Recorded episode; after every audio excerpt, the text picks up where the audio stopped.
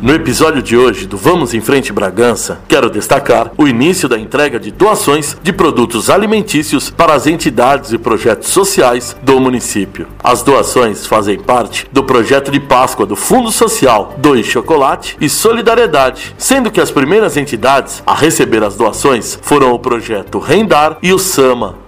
Para que não haja aglomeração, a distribuição para os projetos e entidades está sendo feita por agendamento no Ginásio Municipal de Esportes Dr. Lourenço Quirice, o Lourenção. As doações foram recebidas pela Prefeitura Municipal de Bragança Paulista por meio do Fundo Social de Solidariedade e da Secretaria Municipal de Ação e Desenvolvimento Social, SEMADES. A Prefeitura recebeu a doação de 9.500 quilos de panetone da empresa Pandurata Alimentos Limitada, a Balduco, instalada na cidade de Extrema, Minas Gerais. As famílias em situação de vulnerabilidade, assistidas e inscritas junto à Prefeitura, também receberão a doação através do CRAS, Centro de Referência da Assistência Social. Acesse o link e acompanhe a matéria completa. Fique por dentro das informações da Prefeitura de Bragança Paulista.